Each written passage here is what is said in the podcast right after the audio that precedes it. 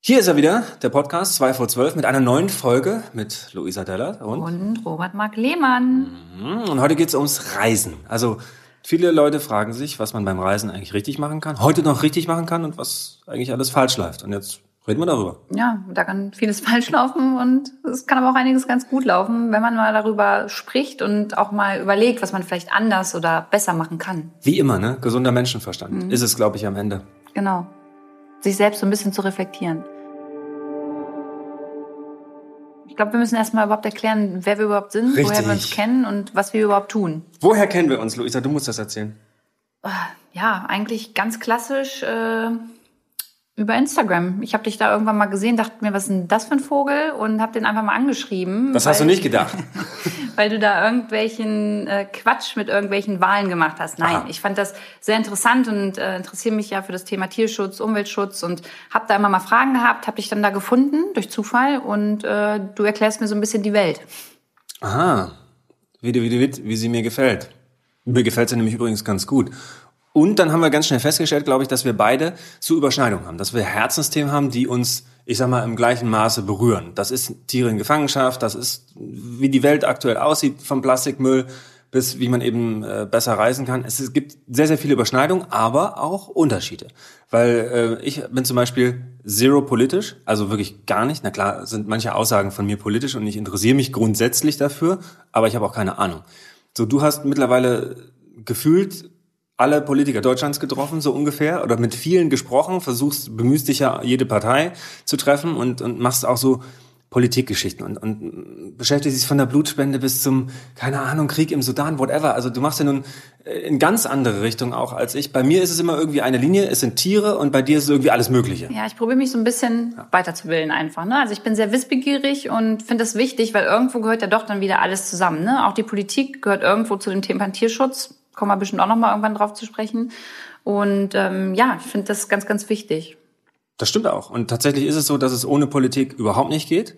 Wobei ich immer sage, also ich warte, Gesetze dauern mir manchmal zu lange. Ne? Also Demokratie bedeutet ja immer auch ein langer Entscheidungsprozess und Ja, es dauert stimmt. einfach lange. Und ey, wenn euch Politik nicht passt, sage ich immer, dann macht doch eure eigene. Zu Ja, Hause in kann ja auch jeder Familie. anfangen. Ja, Ne? eben. jeder kann bei sich zu Hause anfangen. Irgendwie auch der Einkaufszettel ist auch schon Politik, wenn man So. Äh, da abstimmt und kauft. Und das Geile ist, dass Luisa und ich uns immer wieder ganz gut ergänzen, weil die Sachen, die ich nicht weiß, die weißt du Luisa und die Sachen, die sie nicht weiß, die weiß ich quasi. So. Und zusammen sind wir 100% wissend. Pat und Patterchen, Ja. Chip und Chap. So ist es. Und wenn man uns hat, dann äh, braucht man nicht mehr googeln. Im Gegenteil. so, schön. jetzt fangen wir aber mal an. Ähm, ach so, und wir machen natürlich diesen Podcast auch, weil uns immer wieder ganz viele Menschen erreichen. Also die schreiben uns Nachrichten auf Instagram, YouTube, Facebook, whatever, überall, ne, oder per E-Mail und fragen uns eigentlich häufig die gleichen Dinge. Genau. Ja, fragen oder sagen irgendwas, ne, geben konstruktive Kritik. Und bei der Folge war es jetzt einfach so, dass du ja schon des Öfteren mal gefragt wirst, Mensch, Robert, warum fliegst du überhaupt? Also wie passt das zusammen? Äh, Du engagierst dich für die Umwelt und fliegst. Und ich ja letztens auch so einen kleinen äh, Shitstorm hatte, als ich in Kalifornien war. Ich erinnere mich. Und äh, da haben wir uns gedacht, machen wir diese Folge jetzt einfach mal und sprechen mal über das Reisen, was man vermeiden kann, was sich nicht vermeiden lässt und ähm, ja, wie es uns damit ergeht. Und ähm, Und ich habe manchmal das Gefühl, egal was du tust, man macht es nie, erstens sowieso nicht allen recht. Nee. Und man kann es auch gar nicht richtig machen. Und das ist auch, glaube ich, ein wesentlicher Punkt, dass viele Leute ein falsches Verständnis haben von Umweltschutz, Tierschutz und so weiter, dass die dann immer denken oder dass man denkt, man muss alles zu 100 Prozent richtig machen. Das geht aber nicht, das stimmt auch nicht und das kann auch niemand. Das kann auch keiner erwarten. Und ich finde es dann immer ein bisschen wunderlich. Ich meine, du tust so viel, alter Schwede, um die Leute aufzuklären und machst so viele Sachen richtig und dann macht, macht man einmal einen Flug und schon wird das komplett hinten übergeworfen und die Leute geben dir einen Shitstorm, weil du bist nach, keine Ahnung, nach Barcelona, nach Kalifornien, wo immer auch hingeflogen. Und äh, ich glaube, dass man dann ganz, ganz schnell auch vergisst, wie fühlten sich eigentlich eine Luisa Della? Die ist ja so hart, die ist ja eine Influencerin, die ist ja nicht angreifbar. die ist öffentlich, die muss das abkönnen, die muss Kritik, das ist immer so das äh, Hauptargument, Mensch, du hast dich hier angemeldet, also musst du damit auch umgehen können, dass man dich kritisiert. Nee, muss man nicht.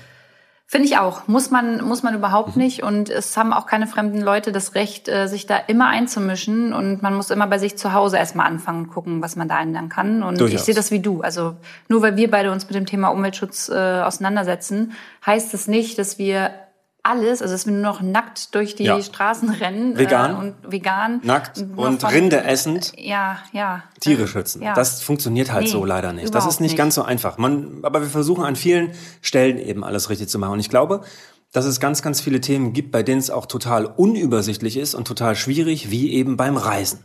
Und ähm, ich muss tatsächlich viel fliegen. Also was heißt denn jetzt viel? Also ich mache im Jahr was auch ist denn nur. bei dir viel? Ja, keine Ahnung. Also ich mache, ich habe früher im Jahr 50 Flüge gemacht. Jetzt mache ich keine Ahnung 15, 20 vielleicht. Also jetzt auch nicht so massiv viel, ne? Wie so ein Bankvorstand oder ein EU-Abgeordneter oder so, die ja wöchentlich fliegen.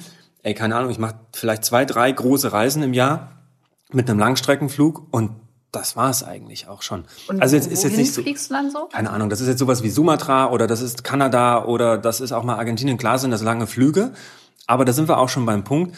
Also man kann ja auch äh, Direktflüge nehmen. Das heißt, ich muss nicht dreimal in ein Flugzeug steigen, sondern einmal. Das ist eigentlich, glaube ich, so schon eine, eine ganz gute CO2-Ersparnis, weil jedes Mal beim Abheben und Landen verbraucht ein Flugzeug echt eine ganze Menge. Und je weniger das abhebt, desto weniger CO2 wird natürlich auch produziert. Und äh, man kann Flüge ausgleichen mit Atmosphäre zum Ja, Beispiel. es gibt da so Oder- eine Seiten. Mhm, Es gibt verschiedene Seiten. Ich glaube, Atmosphäre ist der Testsieger, aber es gibt, keine Ahnung, in Deutschland bestimmt, glaube ich, 30 andere Sachen. Und klar, ist das moderne Ablasshandel wie damals im Mittelalter. Und ähm, das ist nicht das die Lösung aller Probleme, wenn man jetzt äh, am Ende noch einen höheren Beitrag zahlt, nur damit das CO2 ausgeglichen wird. Also ich habe das, glaube ich, so verstanden, dass wenn man an Atmosphäre was zahlt oder einschlägige Seiten, dass die das dann in Projekte investieren in anderen Ländern, wo dann zum Beispiel nachhaltig Strom produziert wird oder eben nicht mehr Bäume gefällt werden und abgebrannt werden, sondern eher Bäume gepflanzt werden oder auf eine andere Art und Weise Energie gewonnen wird, so dass weniger CO2 produziert wird woanders, weil das ist auch was, was man verstehen muss.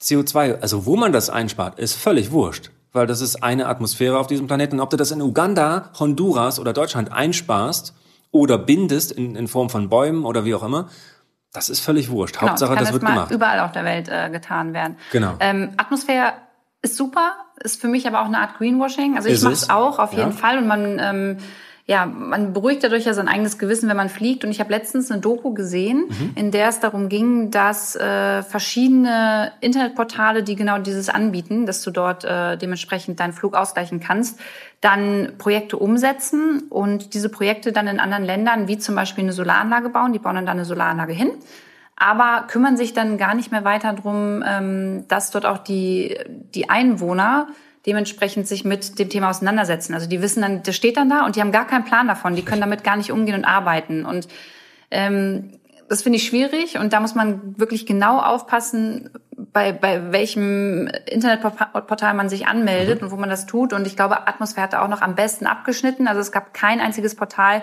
ähm, dass er wirklich mit zehn äh, Punkten rausgegangen ist, aber es ist immerhin etwas. Ist aber trotzdem so, dass man natürlich bewusst mit dem Thema überhaupt umgehen sollte und besonders bei Inlandsflügen, ja, ähm, bin ich der Meinung, dass man da ganz, ganz viel reduzieren kann und auch lassen kann, wenn man einfach seinen Tag gut plant oder auch von der Arbeit aus äh, das da abspricht. Das glaube ich auch. Und ich glaube, dass auch viele, ich, klar, es ist wichtig, dass man sich immer in die Augen guckt bei dem Meeting und so weiter. Das kann man aber heute auch äh, in einer Skype-Konferenz. Skype, ja, äh, ständig treffe ich mich mit meinen Jungs äh, von Submaris, mit denen ich ja arbeite, die Taucherjungs, wir sind zu fünf, die weltweit unterwegs sind. Das ist super schwierig, da einen gemeinsamen Termin zu finden. Und es funktioniert heute über, machen wir Skype-Konferenzen, WhatsApp-Konversationen, keine Ahnung. Man kann das auch so lösen, man muss nicht immer unbedingt fliegen. Oder man nimmt Nee, halt einen Zug. Der Zug ist, glaube ich, nach wie vor das irgendwie das einigermaßen nachhaltigste Reisemittel, aber ist halt arschteuer. Also wenn ich mal gucke, ne, ich fahre nach Köln oder nach Hamburg oder nach Berlin, das kostet manchmal dreimal so viel, wie als ob ich mit meinem Auto fahren würde. Ja, das stimmt. Und das kann es irgendwie auch nicht sein. Das stimmt. Ich habe eine Bahncard 50, da geht es noch. Dann geht's wieder, okay. Ähm, aber du hast vollkommen recht. Für no normale Menschen, sage ich mal, die keine Bahncard haben, ist das arschteuer. Das Ja, stimmt. ich finde wirklich Reisen mit dem Zug echt unfassbar teuer. Und dann sind wir auch schon beim, beim, beim Thema. Es gibt ja Menschen in der, in der Regierung, wie zum Beispiel Dieter Janecek. Ich weiß gar nicht, ob man den Namen richtig aus, ausspricht. Der ist Raumfahrtexperte und Janecek, ja. Luftenergiemeister bei den Grünen. Und der sagt ja zum Beispiel, dass man diese Vielfliegerei unterbinden kann mit super krasse Preiserhöhungen und so weiter und ähm, dass man Emissionszertifikate ausstellt. Da sehe ich auch wieder so eine Problematik. Das ist nämlich das, was die Leute richtig scheiße finden. Verbote, Preiserhöhung und du, du, du, du darfst nicht mehr. Ja, wir müssen es bei ihm vielleicht noch mal ganz kurz erklären, Mhm. was er genau ähm, gefordert hat. Also er hat gesagt, er möchte dass man pro Bürger nur noch drei internationale Hin- und Rückflüge pro Jahr buchen kann. Mhm. Und dafür bekommt man sozusagen Zertifikate. Und wenn man die aufgebraucht hat, kann man sich dann von einem anderen Bürger, der vielleicht nur einmal im Jahr einen äh, mhm. internationalen Flug antritt, dann wieder ein Zertifikat kaufen. Ist natürlich aber auch so eine ähm, soziale Komponente, Komponente, weil das hat dann ja wieder auch was mit Arm und Reich zu tun. Also es gibt Menschen, die haben gar kein Geld, sich dann so ein Zertifikat dazu buchen zu können, mhm. ja. Und ähm, das ist schwierig. Also ich glaube, er hat das unglücklich formuliert, finde aber den Ansatz generell mit Zertifikaten zu arbeiten und wenn es dann um Inlandsflüge geht, äh, den finde ich richtig, besonders im geschäftlichen Bereich. Also wenn ich sehe, wie viel von Frankfurt den ganzen Tag immer irgendwie morgens nach Hamburg fliegen und abends zurück, das ist wirklich eine Katastrophe. Und das ist dann wirklich manchmal, dass sie sich einfach nur auf dem Mittagessen treffen. Und da muss man sich wirklich fragen, muss das sein? Absolut. Also sehe ich persönlich ganz genauso. Und ähm, ja, dann kommen wir aber mal zu dem Punkt, wir sind da. Wir sind jetzt irgendwo hingeflogen, haben das meinetwegen kompensiert. Mhm. Wir haben einen, einen Direktflug gebucht und äh, sind jetzt nicht mit Ryanair geflogen oder was weiß ich, für, für neun Euro. Ähm, ja, und dann? Dann ist ja für viele Reisende total schwierig, welches Hotel nehme ich jetzt, welchen Anbieter. Wir gehen mal auf Naturreisen. Das ist das, wo ich mich gut auskenne, was ich früher selber gemacht habe. Ich habe also Menschen zu Delfinen gebracht, zu Walen gebracht, zu Tigern gebracht, zu Pinguinkolonien, whatever. In, in über 100 Länder habe ich Menschen geschlört, an alle Ecken und Enden dieser Erde. Und ähm, habe das immer möglichst versucht, so mit einem geringen Impact zu machen. Das heißt, ähm, im Prinzip kein, kein nichts dalassen außer ein Fußabdruck. Das war immer so unser Motto. Wie beim Höhlentauchen, nichts dalassen außer Blasen. Und wie hast du das recherchiert? Also wie, wie, wie hm. bist du das angegangen? Also ich habe mich einfach mit den Menschen vor Ort getroffen. Ich habe es mir persönlich angeguckt. Ist das okay? Kaufen die jetzt zum Beispiel in einem Hotel oder in einer Lodge in Afrika wirklich auf dem Local Market, lassen es nicht einfliegen? Arbeiten die Menschen, die dort in so einer Lodge arbeiten oder in einem Hotel, zu einer vernünftigen Bezahlung und werden nicht super krass ausgebeutet? Haben die in dem Hotel, keine Ahnung, da wurden die, die Duschen zum Beispiel mit Solarpower ähm, beheizt und so weiter. Also oder wird Feuer gemacht mit dem Local Wald, den man eigentlich angucken will bei einer Safari. Das sind alles so Sachen. Das wird total schwierig und unfassbar unübersichtlich für Menschen, die sich nicht auskennen, nicht vor Ort waren. Und dann gibt es natürlich tausend Reisegütesiegel, genau wie es ein Gütesiegel beim Fisch gibt oder ein Biosiegel auf das einer ja Banane. untransparent es ist trotzdem. nicht transparent, kein Mensch weiß irgendwas und es wird natürlich auch super viel Greenwashing betrieben. Ne? Und im Endeffekt wirklich zu wissen, dass es 100% cool ist, dass dieser Anbieter einer Safari oder einer Whale-Watching-Tour oder whatever, was du dir angucken willst an Tieren, ob das wirklich CO2-neutral, klimafreundlich und auch für das Tier in Ordnung ist, weil das darf man auch nicht vergessen. Viele Reisen haben auch was mit Animal Welfare zu tun, also mit der, mit dem Schutz der Tiere und, und wie ich eben damit umgehe zu tun. Dass das transparent, ey, wie willst du das auch machen? Willst du eine internationale Seite mit, mit Richtlinien zum Whale-Watchen und Tiger angucken und whatever bauen und wie du dann noch vernünftig reist und das Hotel Solarstrom hat? Das ist eine ganz, ganz schwierige Sache. Aber auch hier ist, glaube ich, wie überall am Ende, ey, gesunder Menschenverstand. Wenn du in ein Hotel gehst in einem Land mit 150 Zimmern, wo täglich die Handtücher gewechselt werden und das Seifenspender-Dings in, in, in Plastik, Plastik, eingepackt und nach, ich sag mal, du verwendest von der Seife ein Prozent, der Rest wird weggeschmissen. Du hast Plastikmüll produziert, das Seifenstück ist da, du, die Towels werden gewaschen, die Klimaanlage läuft den ganzen Tag in allen Zimmern, damit das gekühlt ist, wenn du nach Hause kommst. Oder du gehst halt in ein Airbnb oder in ein eco-friendly Hostel oder äh, Local Homestay oder was weiß ich. Du kannst ja auch ganz, ganz anders Couchsurfing reisen. kannst du ja auch Couchsurfing, machen, ne? whatever. Wer da jetzt nicht drauf steht, kann aber nichtsdestotrotz sich aber auch ein Hotel suchen, was ebenso arbeitet. Von Ökostrom bis Solaranlage, wie auch immer, oder Biogasanlage. Also man kann schon ein bisschen gucken. Das fordert natürlich Recherche und auch Leistung. Und bei der Zeit, die man heute hat, die ist wirklich eine wenige, erfordert das auch viel Rechercheleistung, aber dann kannst du dir wirklich sicher sein, okay, jetzt habe ich den geringstmöglichen Impact, obwohl ich trotzdem reise. So. Ja, das stimmt.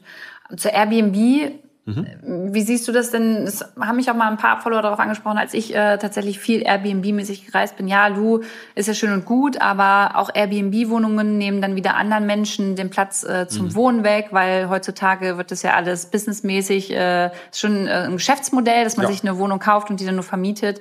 Ähm, ich passe da schon immer auf, dass ich gucke, okay, Wohnt da wirklich jemand drin oder ist das professionell? Aber was sagst du denn dazu? Keine Ahnung. Ich bin noch nie in einem. Hast du noch nie gemacht? Nein, weil ich habe auch noch nie Urlaub gemacht. So, Lu, jetzt ist es raus. Ja, komm schon. Bei mir war das aber auch nicht wirklich Urlaub machen. Ich bin immer, wenn ich irgendwo unterwegs bin, gehe ich lieber in so eine Airbnb, mhm. ähm, anstatt in so ein großes das, Hotel. Ja, I hate jetzt, it. jetzt ist es wieder Urlaubsshaming, Flugshaming. Da haben wir es. Wir, sagen noch nicht mal wirklich, äh, was wir gemacht haben. Wirklich, ich habe äh, die letzten, keine Ahnung, 10, 15 Jahre kein nie Urlaub gemacht. Also bin nicht irgendwo hingeflogen und habe gesagt, so, hier ist jetzt Urlaub und hier lehne ich mich jetzt mal zurück. Das kannst du doch auch gar nicht richtig, oder? Nein, Könntest, kann ich auch nicht. Nee. Nein, ich gebe es zu, ich kann es nicht. Deswegen war ich noch nie in Airbnb, aber ich mache demnächst Urlaub und habe mir zum ersten Mal Airbnb gebucht. Das heißt, frag mich in zwei, drei Monaten. Noch Ach geil, da ja, bin ich, ich gespannt. Ich bin, ja, ich darfst du verraten, wo es hingeht? Nein, darf ich nicht verraten. Ah. Und ich, ich habe auch super viel Angst vor Airbnb, vor Kameras, vor vor oh ja, unangenehmen Situationen. Habt ihr ja auch schon von einer Geschichte erzählt? Erzähl bitte, Lu, ich möchte, dass du die Geschichte den Zuhörern erzählst, weil die ist wirklich so geil. Und Leute, lasst euch nicht von Airbnb abschrecken, sagt der, der noch nie Airbnb gemacht hat. Aber hört euch ja. bitte diese Geschichte von Luisa an. Weil manchmal ist es auch, ja, komisch. Ich habe Robert in Hamburg besucht und dann brauchte ich eine Airbnb. So, und dann war da so ein, so ein Typ, der da ein Zimmer untervermietet hat, das ich erstmal schon mal gar nicht abschließen konnte. Das war schon mal die erste Sache. Und der war auch total nett, also er war freundlich. So, und dann packe ich so meinen Koffer aus in meinem Zimmerchen und stehe da gerade nur in Schlüpper und in Top ohne BH. Und ähm, dann klopft es. Und bevor ich überhaupt sagen kann, ja, äh, herein, kommt der Typ halt rein und sieht mich und ich sehe ihn und dann holt er so einen Zettel raus und lässt sich auch gar nicht beirren und äh, gibt mir diesen Zettel, um den zu unterschreiben und redet nebenbei noch mit mir und ich stehe da halt in Schlüppi ohne BH und äh, guck ihn halt an. Und dann war da auch in dem Zimmer. Jetzt kommt's, hört gut zu. Ja, in dem Zimmer war so ein, so ein er hat gerade gezeichnet und eine Vagina gezeichnet gerade. Eine war, Scheide. Ja, eine Scheide. was ja auch überhaupt, ne, also gar nicht Ist ja gar nicht schlimm. Das Scheiden schon nicht schlimm. So die ganze Situation war irgendwie ein bisschen creepy, auch dass ich das Zimmer nicht zuschließen konnte. Ähm, muss man, muss man können, muss, muss man, man wollen, mögen. muss man mögen, genau. und äh, es war dann auch okay. Ich bin am nächsten Tag raus und äh, habe mich mit Robert totgelacht. Aber ja. Ja, auch sowas gibt's halt. Aber das gibt's ja überall, ne? Das gibt's überall. Noch eine kleine Anekdote. Ich war letztens in ähm, einem Hotel, ja, Hotel, nicht Airbnb, uh. und äh, wollte gerade schlafen und dann habe ich gehört, da haben zwei richtig Lust aufeinander. Und dann habe ich nochmal richtig hingehört, dann war das auf dem Flur, dann mache ich die Tür auf und dann wurde, und das ist kein Spaß, Freunde, um die Ecke ein Porno gedreht. Naja, um die also Ecke. Ich, das, deswegen gehe ich ja lieber ins Hotel. Meine Güte. Aber wir kommen gerade voll ab vom aber Thema. Das ist, jetzt sehen wir es wieder. Reisen macht ja auch Spaß, weil man da Geschichten ja, mitbringt, die wirklich total. cool sind und weil man da auch was erlebt. Aber nochmal zurück, wirklich ohne, ohne Witz. Also äh, man muss sich das gut überlegen, nicht nur mit wem man fliegt, wie oft man fliegt und wohin man fliegt, sondern auch wie man dann vor Ort lebt. Ob Hotel, Airbnb, Zelt, wie auch immer. Aber einfach gesunden Menschenverstand einschalten und den geringstmöglichsten Impact haben, ist, glaube ich, äh, fürs fürs Sustainable Traveling, ja, diese ganze Anglifizierung, dafür lieben einen die Leute natürlich. Also für dieses nachhaltige Reisen ist, glaube ich, das Allerwichtigste. Und jetzt, ich möchte aber trotzdem noch mal eine Sache sagen, weil wenn man jetzt zum Beispiel, wie die Menschen, die hier vermutlich zuhören, Tiere gerne mag und Tiere gerne sehen möchte. Das soll ja auch jeder. Ich, ich möchte auf gar keinen Fall davon abraten zu reisen. Bitte, Leute, fahrt in die Länder, wo es die Tiere in Freiheit gibt. Tausendmal geiler als im Zoo. Fahrt jetzt nicht jedes Jahr dahin und macht eine Safari. Aber so einmal im Leben, wenn man so einen Traum hat? Ja, fahrt hin, schwimmt mal mit einem Orca, guckt euch mal einen Elefanten in freier Natur an, meinetwegen einen Tiger in Indien, whatever. Also schaut euch diese Tiere in freier Natur an. Aber auch dann ist es wirklich wichtig, mit welchem Anbieter. Zum Beispiel ist euch, also man muss kein Experte sein, aber euch wird auf jeden Fall klar sein, wenn eine Walmutter mit Kalb im Meer schwimmt und das ballern 20 Boote mit Whale-Watchern um dieses Kalb drumherum, im Abstand von 20 bis 30 Metern, wird euch klar sein, das ist nicht cool. Die Mutter wird dann Vermeidungsverhalten machen, das Kalb wird weniger trinken, das Immunsystem wird schlechter und es hat eine schlechtere Chance zu überleben. Wenn jetzt aber ein Anbieter rausfährt und 100 Meter Abstand einhält, ist bei Wahlen eigentlich so Standard, und es ist eben ein Boot pro Wahl, dann ist das völlig okay. Dann, so sollte man die Tiere auch erleben, das ist auch ein viel angenehmeres, angenehmeres Erlebnis. Und das ist, glaube ich, ganz, ganz wichtig. Und das führt uns zu einer kleinen Abschweifung bezüglich dieses Tiertourismuses. Ey Leute, belest euch, recherchiert und macht nicht so eine Scheiße wie Elefantenreiten, Walking with Lions oder oh, Walking ja. with Tigern. Ey. Wenn ich diese ganzen Fotos schon sehe, ne? wenn die Leute immer Selfies mit den Löwen machen oder auf dem Elefanten. Gut, ich bin jetzt auch nicht besser. Ähm, ich Wieso? Mir, Gehst du mit Tigern regelmäßig laufen? Nein, das nicht, aber ich will dir kurz erzählen, wie es bei mir abgelaufen mhm. ist. Ich äh, habe mir meinen allergrößten Traum erfüllt und bin ja äh, mit Orcas im, ja. im Meer gewesen. Ähm, ich war in Norwegen und da war es so, dass wir eine Woche auf dem, auf dem Schiffkutter waren und da haben wir auch gespennt und dann sind wir tagsüber immer mit so einem kleinen Boot raus. Und ähm, der Typ hat immer gesagt, wir fahren nicht zu den Wahlen, zu den Orcas, sondern wenn die Orcas Bock haben, kommen die zu uns. Also wir sind dann irgendwann einfach da geblieben und dann kamen die auch. Also dann durften wir halt ins Wasser. So, also wir sind jetzt nie Orcas hinterhergeschwommen. Es war eher so, dass die uns hinterhergekommen sind.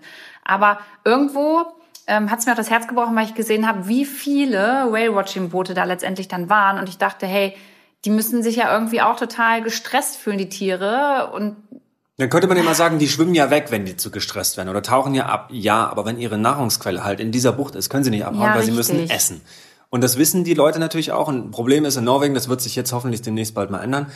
Es gibt keine Regeln. Genau. Jeder da, kann man darf machen, da machen, was man will. So, das so weiß ich jetzt auch im Nachhinein und deswegen habe ich auch auf meinem Account danach nicht meinen Anbieter äh, genannt und habe gesagt, ja, hey, ich würde es jetzt nicht empfehlen, das mhm. zu machen, weil mir das einfach too much war. Andererseits war ich nämlich aber auch so egoistisch und habe es halt gemacht. Ne? Also von daher Ey, muss man fair enough. Man darf sich dafür nicht schämen. Man kann sich auch mal einen Traum im Leben erfüllen. Wir sind, ich meine, 80, 90 Jahre auf der Erde. Da darf man sich auch mal den Traum erfüllen, mit einem Orca zu schwimmen, solange der nicht hardcore gestresst wird. Das wurde er von deinem Anbieter nicht, von anderen schon.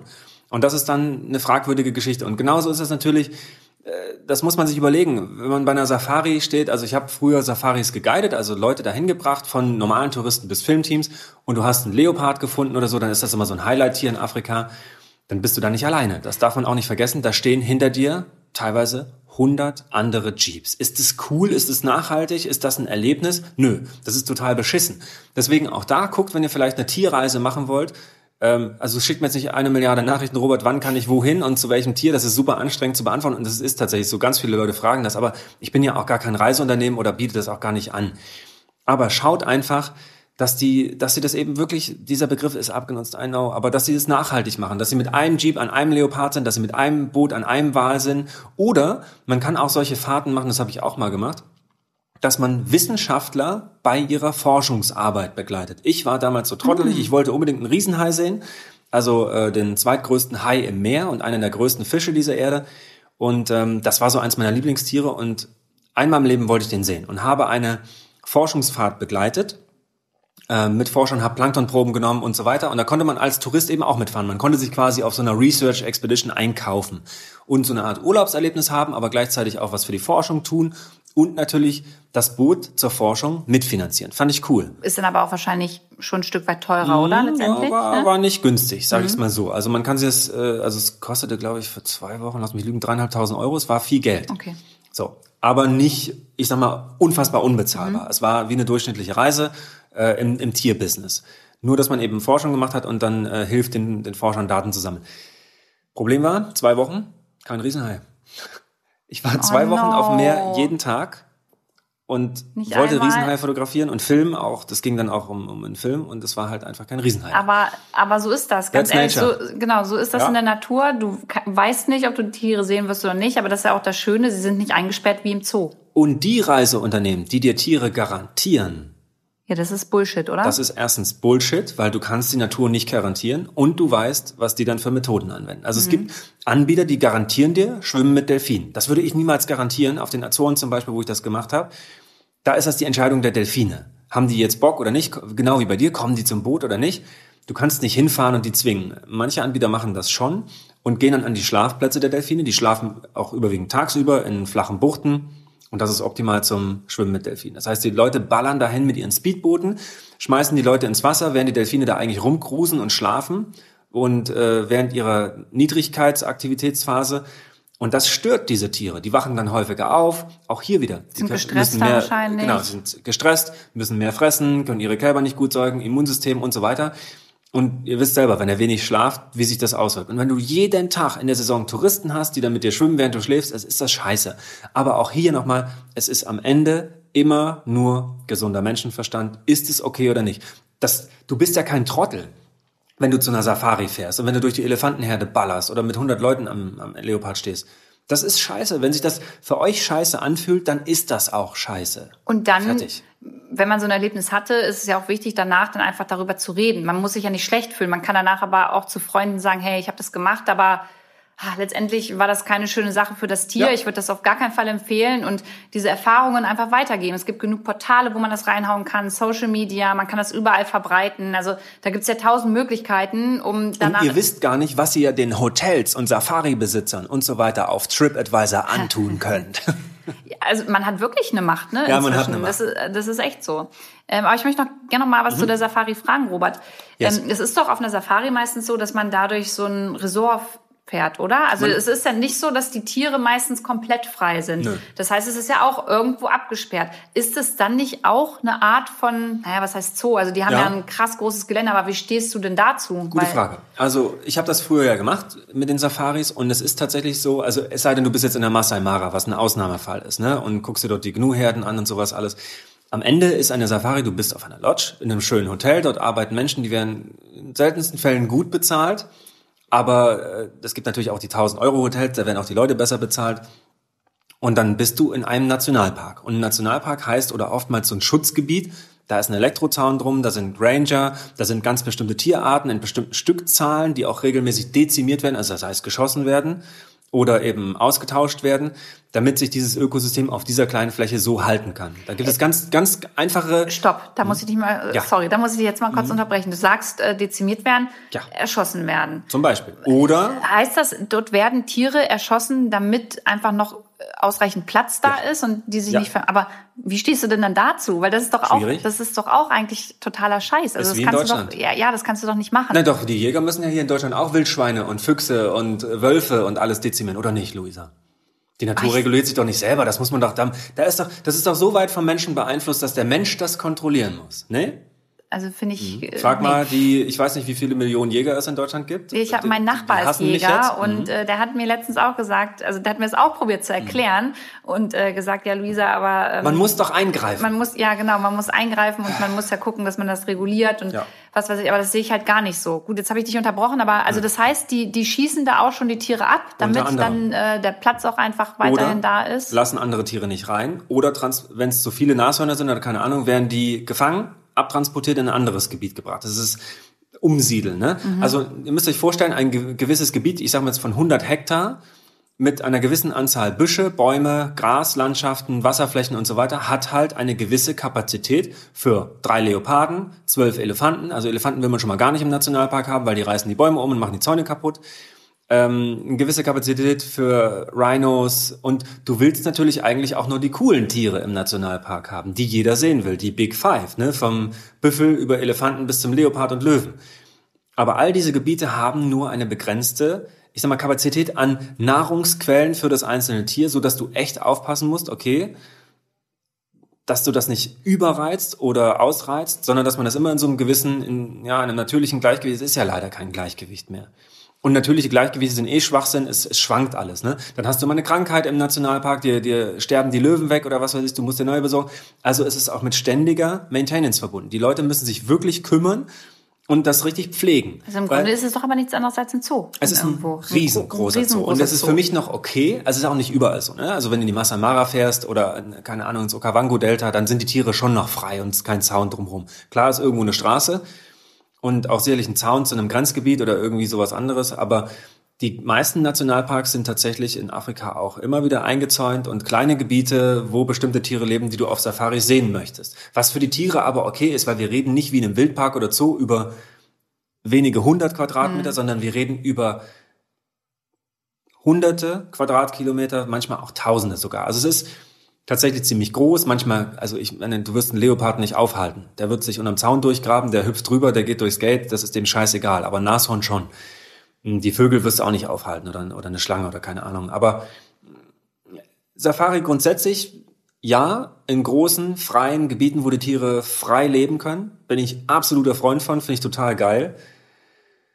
Dann ist aber die Lodge und der große, dicke, weiße Mann aus Deutschland, der die Lodge, betreibt mit 100 Eben, also schwarzen auch Angestellten. Und ich habe das erlebt, wie die behandelt werden. Es ist und deswegen auch aufgehört damit. Es war für mich eine. Katastrophe. Wirklich. Ja. Das ist aber, ne, das ist nicht überall so. Das sind Einzelfälle, Beispiele.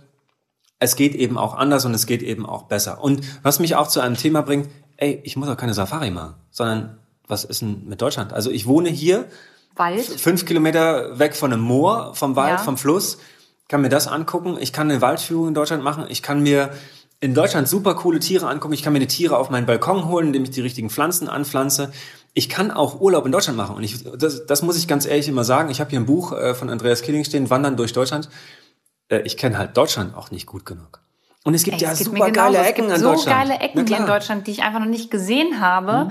Und äh, wird das immer gleich so, wir werten Deutschland so ein bisschen ab, weil wir immer nur an Strand, ja. Sonne und äh, Palmen denken. Aber auch hier in Deutschland gibt es so schöne Ecken und ähm, auch hier ist das Wetter nun mal inzwischen so, dass wir uns ja, leider. sagt man leider, leider, mhm. leider darauf verlassen können, dass es jetzt schon relativ äh, heiß immer im Sommer ist. Klar. Von daher muss man gar nicht wegfliegen. Und man kann auch mit seinen Kids, anstatt in den Zoo zu gehen, halt in den Wald gehen, um da mal mit dem Fernglas einfach die Vögel zu beobachten oder äh, sich Schmetterlinge anzugucken. Du kannst eine Kanutour in der Müritz machen, ja. du kannst an der Ostsee, an der Nordsee abhängen, du kannst nach Helgoland fahren, fliegen, wie auch immer. Helgoland machen wir auch bald. Helgoland machen wir auch bald, richtig? Das darf ich noch gar nicht verraten, Luisa. Nimm das zurück. Wir fahren nicht nach Helgoland. Ich wiederhole, wir fahren nicht nach Helgoland.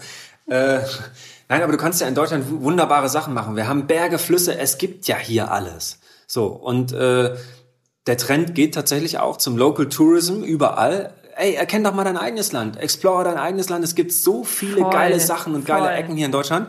Und du musst dich nicht schämen für einen Flug, du musst dich nicht schämen für einen riesen CO2-Abdruck. Du kannst dein eigenes Land erkunden an allen Ecken und Enden. Es gibt wirklich tolle Ecken und ich empfehle das nur. Ey, lernt euer eigenes Land gut kennen. Das ist auch cool. Richtig. Finde ich super. Und Aber auch hier müssen wir ja irgendwie äh, von A nach B kommen. Ja, müssen wir. Aber kauft doch ein Elektroauto, Luisa. Oh, Elektroauto, auch ein heißes, heißes Thema. Thema. Heißes Thema. Uha. Anderes Thema uh. beim Podcast. Ich, ich bin unsicher. Weißt du was über Elektroautos? Ich weiß noch nicht genug, als dass wir jetzt äh, in der Folge viel darüber reden sollten. Ja. Ich habe aber letztens ein Doku gesehen und weiß, dass ähm, die Herstellung von diesen Batterien, aber da, da geht es nicht nur um Elektroautos, ist, ich meine, wir haben auch unser Handy in der Hand, ja. ähm, dass das überhaupt nicht umweltfreundlich ist und auch ähm, für die Menschen die dort dafür arbeiten und die da, ähm, ich glaube, sagt man eigentlich Lithium oder Lithium? Lithium. Lithium. Mhm. Äh, die das dort abbauen müssen, äh, auch ja. manchmal leb also lebensgefährlich ist. Und die Doku, die hat mich schon geschockt und deswegen stehe ich dem Thema so ein bisschen emotional gegenüber, weil einerseits äh, Elektromobilität äh, für die Zukunft natürlich wichtig, ne, kein CO2-Ausstoß, aber wie das Ganze hergestellt wird und wo das Ganze hergestellt wird, ist schwierig. Wie es recycelt wird, ab wann Richtig. ein Tesla Kann, wirklich genau. CO2-neutral ist ja. und vor allen Dingen der Strom, mit dem er geladen wird, kommt aus der Braunkohleenergiegewinnung. Ja. Und Richtig. also, wo ich dann sage, oh, CO2 emissionsfrei, Jein. Also so ein ist ein der ganz Gedanke schwieriges Thema und dafür gut. sind der wir Gedanke auch keine. Ist gut. Der Gedanke ist cool, ist sicherlich die Lösung, aber ich bin auch gespannt, was da noch kommt in Sachen Brennstoff und Zelle und Wasserstoff und so weiter. Aber es gibt ja Möglichkeiten, sich in Deutschland fortzubewegen oder auch in anderen Ländern, ne? Und eben klimafreundlicher zu agieren. So, da, sei das jetzt ein E-Auto, meinetwegen ein kleines, schickes, niedliches E-Auto oder das, was ich schon vor, keine Ahnung, 15 Jahren gemacht habe als Student, Carsharing. Carsharing Man nannte ja. das damals Mitfahrgelegenheit. Ne, habe ich früher super viel gemacht. Ähm, da gibt es äh, so eine schöne Szene in einem meiner Lieblingsfilme. Ich glaube, es ist China. In China essen sie Hunde oder in Old Man in New Cars, wo so vier riesige muskelbepackte, tätowierte äh, Rockertypen, die Verbrecher sind, aus so einem kleinen äh, Fiat Punto steigen und der Typ fragt sich mal, wieso fahrt ihr eigentlich immer zu viert und in, in dieser kleinen Dreckskarre? Ja, wegen der Umwelt, Alter. Was, wieso, was, wieso denn sonst? Ja, das ist aber genau der Punkt. Also Mitfahrgelegenheit ist nicht nur lustig, cooler, man lernt tolle Leute kennen oder auch nicht so tolle. Also die Erfahrungen sind auch ja da. Da hat man noch immer die wie dir, tolle Erfahrung. Ja, super. Oder? Also ich hatte in der, im Auto noch keinen mit einem Scheidenbild und Na, anyway. So, aber äh, man spart tatsächlich CO2 ein, man, man fährt umweltfreundlicher und ich finde es eigentlich eine coole Geschichte. Dann gibt's noch diese ganze Carsharing-Geschichte, damit kenne ich mich überhaupt nicht aus. Man hat ein Auto in der Stadt, Mhm. Car2Go, whatever. Es hatte gibt tausend Sachen. Bei meinem Tinder-Date. Soll ich mal kurz erzählen? Erzähl doch ruhig mal, Luisa. Erzähl uns von deinem Tinder-Date. Ich, ich bin hatte, gespannt. Geht's wieder um Scheidenbilder? Nee, diesmal nicht. Also ich hatte ein Tinder-Date und äh, der Typ hat mich in Berlin ähm, abgeholt. Es hat total gewittert und ähm, meinte, ja, ich äh, hole mir kurz ein Carsharing-Auto und dann hole ich dich ab und dann äh, fahren wir zum Italiener. Und das fand ich total toll. Dann hat er mich damit abgeholt und dann haben wir das dann da stehen gelassen und dann hat sich das der nächste geholt und ähm, als wir dann fertig waren, haben wir uns wieder über die App einfach irgendwo anders ein Auto geholt und haben okay. das dann wieder vor meiner Haustür abgestellt. Und genau so geht's. Also kann man auch mit dem Roller übrigens gut machen. Ich mache das in Berlin immer super gern mit ähm, so einem Elektroroller. Äh, Finde ich auch abgefahren. Habe ich jetzt erst vor ein paar Wochen zum ersten Mal tatsächlich gesehen, als ich in Schweden war. Und da stehen die Dinger an jeder Ecke, die E-Roller. Jetzt habe ich hier ah, in Deutschland auch die ersten, ersten, ersten gesehen, die irgendwie rumkullern und so. Und äh, finde ich super eigentlich. Ich bin mhm. nur noch unsicher. Erstens verkehrsregelmäßig. Mhm. Die Dinger sind die eigentlich beschränkt. Fahren die 40 km/h oder 20 oder 30? Kannst du auf Fußwegen fahren? Musst du einen Helm tragen? Ab wann darf man die fahren?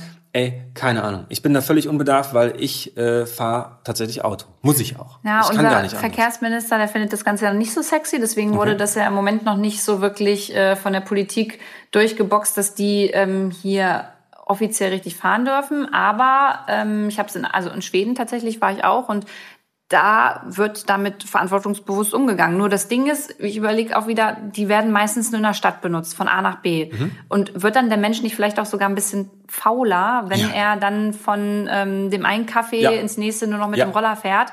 Anstatt äh, irgendwie das Stück zu Fuß zu gehen. 100 Prozent agreed. Ja, und, und ich meinte auch gar nicht ähm, den Roller, ich meinte, so. wie heißen denn die anderen? So ein, so ein Coupe, so ein, naja, so ein... Ding, ein Elektroroller oder was? Ja, ein Elektro also so ein also, richtiger, der früher, so eine Vespa, ja, aber nur die, Elektro. Die gibt's, genau. Und Bin das, ich schon mal mitgefahren, fand ich cool. Ja, das ist auch voll geil im Sommer und das mache ich in Berlin. Also wenn ich dann zum Beispiel im Bundestag muss, dann äh, hole ich mir da auch äh, Sharing-mäßig mit meiner App irgendwo den nächsten Roller, fahre da hin, pack einen Helm wieder rein und äh, lass es da stehen. Und ich glaube, das ist auch so eine ich sag mal, so ein Markt, der total wächst in Deutschland. Ne? Voll. Diese E-Mobilität und äh, dieses äh, Sharing-Prinzip, dass sich, weil die Leute, ich meine, das ist das, was ich auch immer sage, Umweltschutz und Naturschutz, das muss ja nicht scheiße sein und wehtun und bescheuert sein, sondern das macht ja auch Spaß. Ja, das kann so. auch verbinden. Da kann das man neue Leute doch, äh, Genau, du kannst vom Leute kennenlernen bis, äh, dass du Spaß hast, mit so einem Gerät äh, zu fahren, dass du Spaß hast, deinen Balkon zu begrünen und dass die Bienen da ankommen, dass du Spaß hast, weil du gesünderes, geileres Essen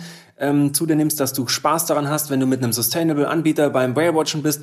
Das ist doch nicht scheiße. Das macht uns doch allen Spaß und deswegen verstehe ich gar nicht, dass das ein, für einige so schwer ist. Und geil ist wirklich, dass dieser Sharing-Gedanke, das ist vom äh, vom Werkzeuge sich gegenseitig ausleihen mhm. über Airbnb die Wohnung und äh, dass die Ressource Auto eben ganz anders verwendet wird. Finde ich geil, dass Leute das mittlerweile machen. Ich bin da überhaupt nicht involviert, weil mich das einfach nicht betrifft. Ich bin eh immer nur unterwegs, aber ich finde das für alle anderen Menschen das richtig Total, geil. das wächst. Läuft und doch. da habe ich auch noch mal eine schöne, schöne kleine mhm. Anekdote äh, zum Sharing. In ja. äh, Berlin habe ich ein, äh, ja, Art WG-Zimmer bei einer guten Freundin von mir.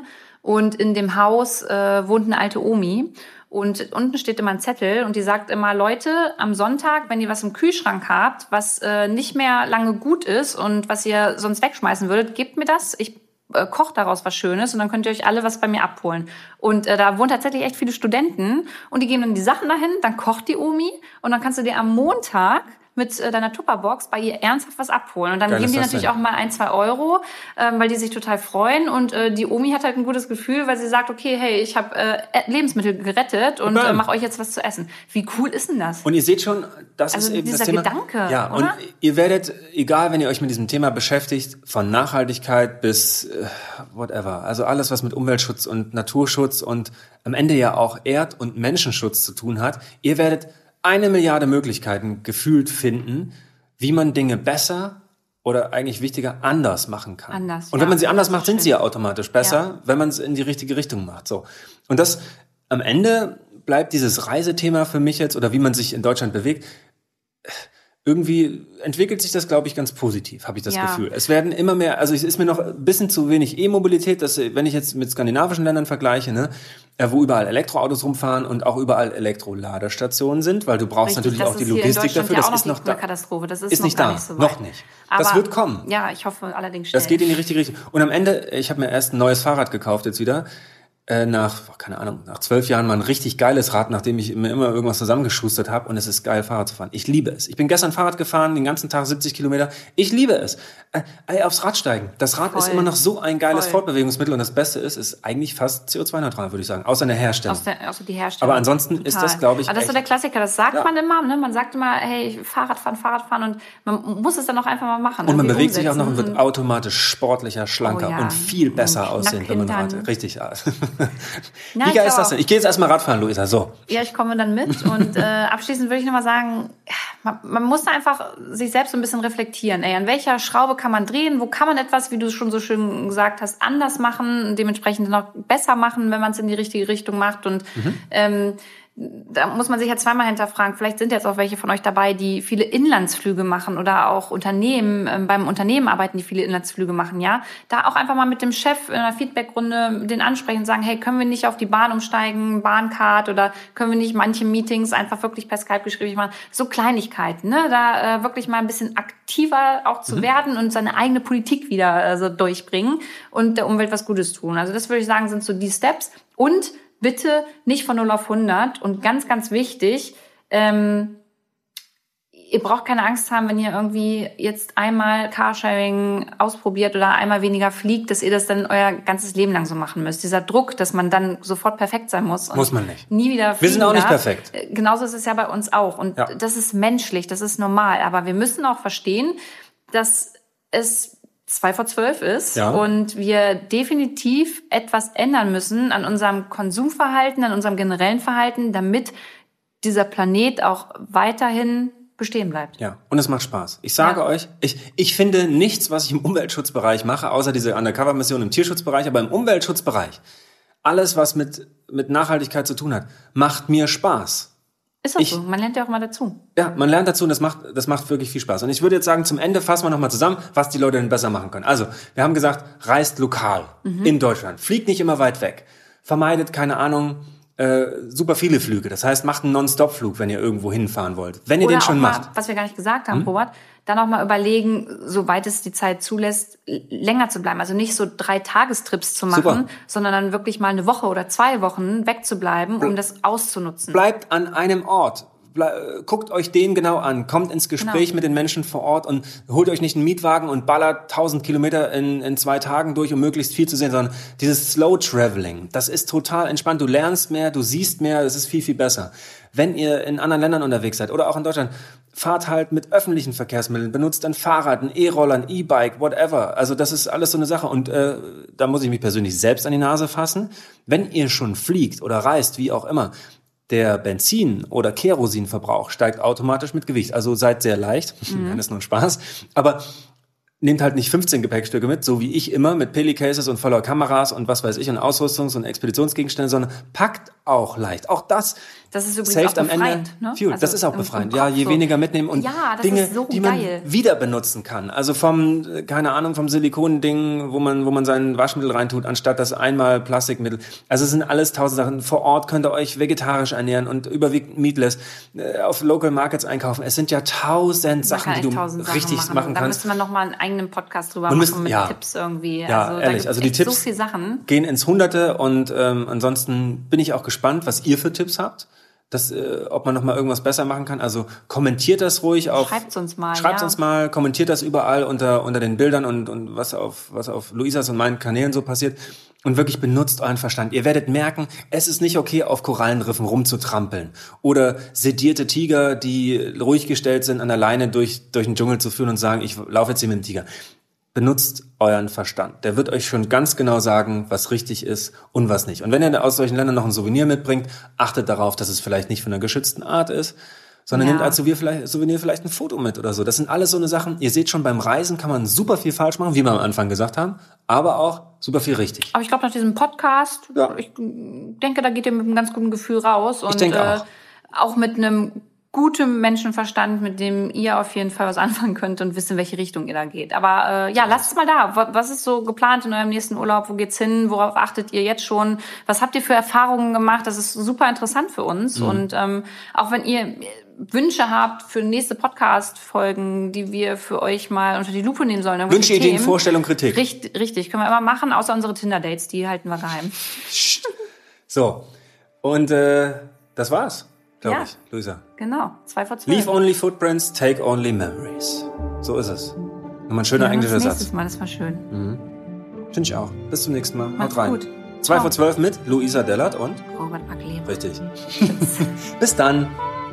Stopp. Wir haben noch ein was vergessen. Eine Sache, auf die ich unbedingt eingehen möchte, die wirklich wichtig was ist. Was haben wir vergessen? Eine Sache, nach der ich immer wieder gefragt werde, ist dieses Voluntourism. Hm. Ein sehr schönes Wort. Ne? Ich werde immer wieder gefragt. Ich krieg wirklich, ich kann die Uhr danach stellen, jeden Tag fünf bis zehn Nachrichten. Mensch, Robert, wo kann ich denn hingehen? Ich will unbedingt selber irgendwas besser machen. und möchte selber anpacken. Und Ah, auch du hast sowas, mich wo man damals dann auch manchmal gefragt. so für bezahlen muss, dass ich irgendwo anpacken kann? Genau, also dieses Volunteering, diese, dieses also äh, auf freiwilliger Basis jetzt beispielsweise nach Afrika gehen und Gorillas retten oder beispielsweise nach Borneo gehen und Orang-Utans schützen oder nach, auf die Philippinen fahren und Walhaie retten. Leute, hierzu kurz ein, ein, eine Anekdote aus einem Buch, was ich mal gelesen habe. Da gibt es einen ähm, Fotografen, der verdient die Stunde 500 Euro, ein Modefotograf, ne? Und er denkt sich, boah, mein, mein Job ist so, der zerstört eigentlich die Welt und das ist alles so eine Fake-Scheiße und ich habe jetzt Bock mal, die Erde zu retten. So wie viele das von euch haben, Bock, die Erde zu retten. Und er sagt dann, gut, pass auf, ich gehe zu meinem Kumpel, der arbeitet beim NABU und wir bauen mal am Samstag zusammen Vogelhäuser.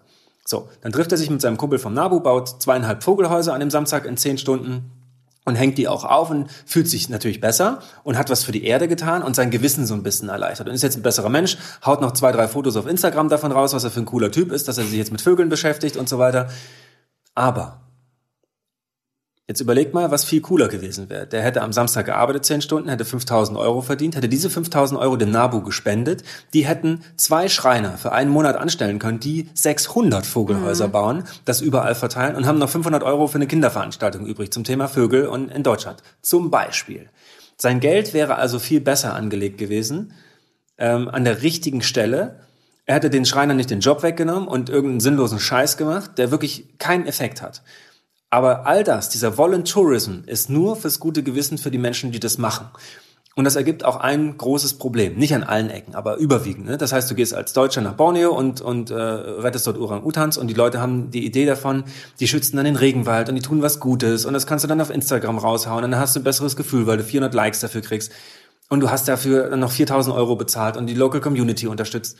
Ja, du hast aber auch unfassbar viel Zeit verschwendet, dein CO2-Abdruck wahnsinnig in die Höhe getrieben. Du bist kein Profi im Orang-Utan retten, du darfst sie sowieso nicht anfassen vor Ort. Also viele haben auch eine falsche Vorstellung, wenn sie dann da hingehen, was dann dort vor Ort tatsächlich passiert, nämlich Beton mischen, Toiletten bauen und so weiter, Äste abschneiden und die Distanz zu den Orang-Utans waren, zum Beispiel. Ich will das nicht alles kritisieren, diesen Voluntourism. Und sicherlich an der einen oder anderen Stelle hat das auch einen positiven Effekt. Aber ihr seht, wo ich mit dieser Anekdote hin will. Das Geld ist besser angelegt bei Menschen vor Ort, nämlich indem die Locals dort Naturschutz und Artenschutz betreiben, dort wo es wichtig ist, mit der entsprechenden Fachkenntnis. Und die brauchen nichts anderes als Unterstützung durch Kohle, weil das kostet Geld. alles einen Haufen Geld. Die müssen ja auch von irgendwas leben. Und was man am Ende auch nicht vergessen darf, durch solche Geschäftsmodelle entwickelt sich auch viel Scheiße. Das heißt, du hast mittlerweile heute, keine Ahnung, ich habe es in Afrika erlebt mit Geparden. Die Geparden wurden als Babys von ihren Eltern weggefangen, in Gehege gesperrt und dann werden Leute aus Deutschland Volunteer hingeholt, die die Geparden pflegen, die dafür einen Haufen Geld bezahlen und dann denken, wir machen hier was Gutes. Die ziehen die dann mit der Flasche auf oder was weiß ich, hauen ein paar coole Instagram-Fotos raus. Das ist alles, worum es an dieser Stelle geht. Das ist, kann ich jetzt ins Tausendste führen. In Rumänien, auf Mallorca, in Polen werden Hunde hungern gelassen oder denen die Beine abgeschlagen, zumindest eins, damit sie besonders behindert und krank aussehen, damit sie dann eben für 800 Euro von irgendeinem bescheuerten Deutschen adoptiert werden, weil das ist ja so ein besonders bedürftiger Hund. Also ihr seht schon, wo das hingeht. Man muss immer hinter die Fassade schauen, sich ganz genau durchlesen und manchmal tatsächlich, wie ich das mache, selbst hinfliegen, sich das vor Ort angucken oder selbst hingehen, fahren, wie auch immer. Und wenn man ein schlechtes Gefühl hat, dann ist es auch meistens so. Also mein Bauchgefühl täuscht mich bei solchen Sachen nie. Und ihr könnt euch gar nicht vorstellen, die Abgründe des Menschen sind super tief, gerade in diesem Business. Und es ist po- exponentiell steigend aktuell. Ich sehe immer mehr dieser Volunteer Projects, da geht's nur um Kohle machen, eigentlich Tiere quälen und um das befriedigte ja, Selbstbild der Menschen, die dorthin kommen. Und das ist eine Scheißentwicklung und bringt wirklich wenig. Ist echt schade. Ich will jetzt aber, auch- also das war jetzt wirklich sehr negativ. Also Ja, du hast schon, ne? Ich glaube nicht, dass es bei allen ähm, so ist, so wie du schon gesagt hast. Und es gibt ja auch ähm, auf jeden Fall Aktionen, die man unterstützen kann, die nichts mit Tieren zu tun haben und vielleicht den Einheimischen wirklich helfen. Aber du hast schon recht, dass äh, oft ist es so, dass man sich selbst daran ergötzt Mhm. und äh, vielleicht da dann einfach nochmal gucken, was können wir hier in Deutschland eigentlich machen. Also hier in Deutschland wird auch sehr viel Hilfe benötigt in den verschiedensten Projekten, sozial, umwelttechnisch. Also da gibt's tausend Dinge und äh, vielleicht können wir auch hier einfach erstmal gucken, das Geld spenden äh, ins Ausland und hier äh, bei uns in Deutschland schauen, wo können wir denn irgendwas reißen oder helfen. Genau so ist es, Luisa. Sehr schön. Gut gesagt. Das war mal ein bisschen positiver als ich. Ne? Gut, okay. Eine Sache habe ich auch immer noch, steigendes Business, Kreuzfahrten zum Thema Reise. Auch hier wieder, wie beim Zoo, heute bin ich für Tiere in Freiheit, weil ich früher Tiere eingesperrt habe. Heute bin ich gegen Kreuzfahrten, weil ich früher Kreuzfahrten gemacht habe. Nicht als äh, Tourist, sondern äh, tatsächlich als Lektor nennt man das. Also auf Schiffen mitgefahren für verschiedene Anbieter in die entlegensten Regionen oder eben in touristische Regionen, habe dort Leuten was über Wale erzählt. Ich war auch auf den Färöerinseln, habe den Menschen dann dort erzählt, ey, hier bringt man... Mit dem Kreuzfahrtschiff? Mit dem also Kreuzfahrtschiff, hier bringt man Grindwale um. Also an dem Strand, wo ihr nachher baden geht und euch das anguckt, ist ein paar Wochen später der Grind. Das heißt, dort werden tausende Wale abgeschlachtet und ihr schreibt in Deutschland, unterschreibt die Petition und steht jetzt hier am Strand und unterstützt die, die Locals noch, indem ihr hier im Restaurant essen geht oder hier überhaupt herfahrt. Ne? Also Kreuzfahrtschiffe an sich finde ich total pervers. Ist es. Äh, möchte ich auch hier einmal öffentlich wirklich sagen, mhm. bitte bucht euch nicht so einen Scheiß. Also ich finde, das, das ist, das ist wirklich der größte Schwachsinn. Kreuzfahrtschiffe sind so eine Umweltverpester. Hardcore. Also du musst es ja sogar noch besser. Also ich war noch nie auf einem, aber was ich gesehen habe, gelesen habe und gehört habe, ist eine Katastrophe. Unfassbar. Es ist cool, tatsächlich, jeden Tag an einem neuen Ort aufzuwachen die Welt zu bereisen, ganz easy mit einem schwimmenden Hotel, ohne sich viel bewegen zu müssen oder anstrengen zu müssen, ist total geil. Die Vorstellung ist super. Aber auf Kosten so vieler Menschen an Bord, die scheiße bezahlt werden, die in irgendwelchen Katakomben da unten schuften. Und Leute, ein Kreuzfahrtschiff ballert so viel raus wie eine Million Autos am Tag. Das müsst ihr euch mal vorstellen, diese Emissionen. Klar werden die auch umweltfreundlicher, müssen die ja, weil da sonst gar keiner mehr hingehen würde. Aber nichtsdestotrotz sind das absolut ultra krasse Klimasünder im Nahrungsmittelbereich, im wie sie Menschen behandeln, im wie sie rumfahren, wie sie auf Grund laufen, wie sie Öl verschmutzen, wie sie Plastik verlieren. Es ist eine Katastrophe und immer mehr Länder tatsächlich verbieten Kreuzfahrtschiffen die Einreise in Fjorde, was ja. auch immer. Genau richtig. Ja, genau ich, richtig. Kreuzfahrtschiffe sind an allen Ecken und Enden beschissen. Und die es gibt nicht, einfach hässlich aus. Ja, und es gibt auch kein einziges, aus. ist wie beim Rauchen es gibt kein Pro-Argument. Nee. Nicht ein einziges. Es gibt nichts, was daran. Nee, hast recht. Also alles, was uns jetzt irgendwer sagen würde, äh, kannst das, du aushebeln. Das so ein persönliches Bedürfnis dann irgendwie, ja, aber nichts. Äh, das ist das Einzige, aber das ist ja kein Pro-Argument. Also von ähm, daher. Wie ist das denn, Robert, mit den Tieren? Also wenn ich jetzt Delfine äh, im Meer habe mhm. und das Kreuzfahrtschiff schippert da lang. Mhm. Fühlen die sich dann nicht auch durch diese, ähm, durch, durch die Geräusche gestört? Kreuzfahrtschiffe sind unfassbar laut. Das ist auch ein großes Problem. Das Meer wird nicht nur zerschmutzt, äh, beschmutzt durch Plastikmüll, Einträge und Öl und was weiß ich nicht alles, sondern tatsächlich auch durch Lärm. Es gab früher Kampagnen wie äh, wie hieß das denn? Äh, das ging gegen Sonar und es ging gegen, also wo sich die Leute die Ohren zugehalten haben und so Bilder gemacht haben. Das war mal eine Kampagne von, von der Whale and Dolphin Conservation Society das ist total eingeschlafen. Und die Leute wissen überhaupt nicht, dass das Meer voller Lärm ist. Mhm. Und die meisten Meeres, also nicht die meisten, alle Meeressäuger, orientieren sich im Meer mit Echolokation. Also das heißt, die hören zwar mit ihren Ohren, aber sie sehen auch mit ihren Ohren. Sie senden Echosignale aus und erkunden ihre Umgebung damit. Die sehen quasi mit ihren Ohren, wenn man sich das einfach feststellen will. Wenn da überall Kreuzfahrtschiffe rumfahren und wenn da Ölbohrplattformen sind und Speedboot und was weiß ich, hören sich diese Tiere nicht mehr. So kann ein Blauwal zum Beispiel eigentlich um die ganze Welt mit seiner Partnerin sprechen. 40.000 Kilometer können die kommunizieren. Krass. Ja, die schwimmen in eine bestimmte Tiefe, 200 Meter tief, in so salzhaltiges Wasser, senden dort den Ton aus und in diesem Korridor, sage ich mal, unter Wasser wird dieser Ton weiter transportiert. Das Ach, heißt, toll. Die müssen ein, so keine ja, SMS verschicken. Super geil. Die kriegen das noch so richtig ein, oldschool ja, hin. Ohne Scheiß. Ein Wal könnte in Argentinien äh, sagen, ey Leute, kommt alle vorbei, hier gibt's super viel Essen und super heiße Weiber, kommt rum. und in Südafrika drei Stunden später hören die das und machen sich auf den Weg und sind zwei Wochen später da. Bums aus, Ende. So würde das funktionieren. Aber Geht Kreuzfahrtschiffe nicht, viel, viel zu viele äh, Geräusche. Schiffe, Geräusche und so weiter. Ganz genau. Das heißt, die Wale finden sich gegenseitig nicht mehr, finden nicht genügend Partner zur Paarung, verpaaren sich teilweise mit Buckelwalen jetzt und so weiter. Also Buckelwal paart sich mit Finnwal. Es entsteht ein Hybrid, der sich nicht fortpflanzen kann, am Arsch. Die Wale sterben wieder aus. Durch Lärm. Muss man auch mal bedenken. Ne? Oder manche werden auch erschreckt, kommen zu schnell hoch, kriegen eine Taucherkrankheit und sterben daran. Also, und nicht, nicht unregelmäßig, war live dabei schon einmal überfahren Kreuzfahrtschiffe Wale. Und dann hängt der vorne so auf dem Wulstbug und schlackert mm. da hin und her und das Kreuzfahrtschiff merkt gar nicht bei seinen vielen hunderttausend Bruttoregistertonnen, wenn da so ein 100 Tonnen Wal oben auf dem Wulstbug liegt und der wird ja, ertränkt oder wird halt durch den Impact, wird in die Wirbelsäule gebrochen und im Hafen stellen wir fest, oh scheiße, da liegt ja noch ein 20 Meter langer Wal vorne auf dem Schiff. Boah. Also da gibt es genug sogenannte Ship Strikes bei Walen. Also auch dieses Reisen ist das eigentlich Ökosystem unfreundlichste Reisen überhaupt. Ist 100% beschissen. Trauen wir uns jetzt auch mal einen Aufruf zu machen und zu sagen, bitte nicht aufs Kreuzfahrtschiff